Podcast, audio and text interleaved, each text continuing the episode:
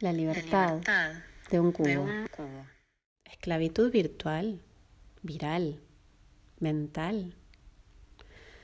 El todo es que las cuatro paredes inconexas de mi percepción son las que delimitan mis antojos de sentirme viva. O tal vez de volver al ciclo rutinario de parecer muerta.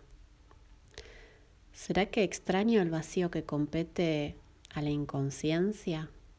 ¿Aquella de repetir patrones? ¿Loop de auroras que al alba ya son predecibles?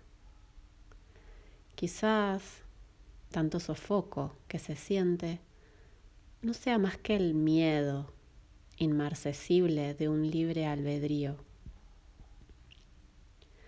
La libertad de tener tiempo para verme, oírme, sentirme y hacer de mi existencia la mierda que me venga la gana.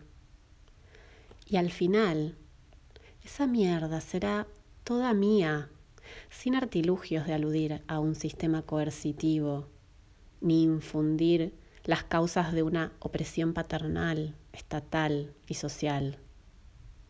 No, es mi mierda He ahí el miedo a la libertad de un cubo.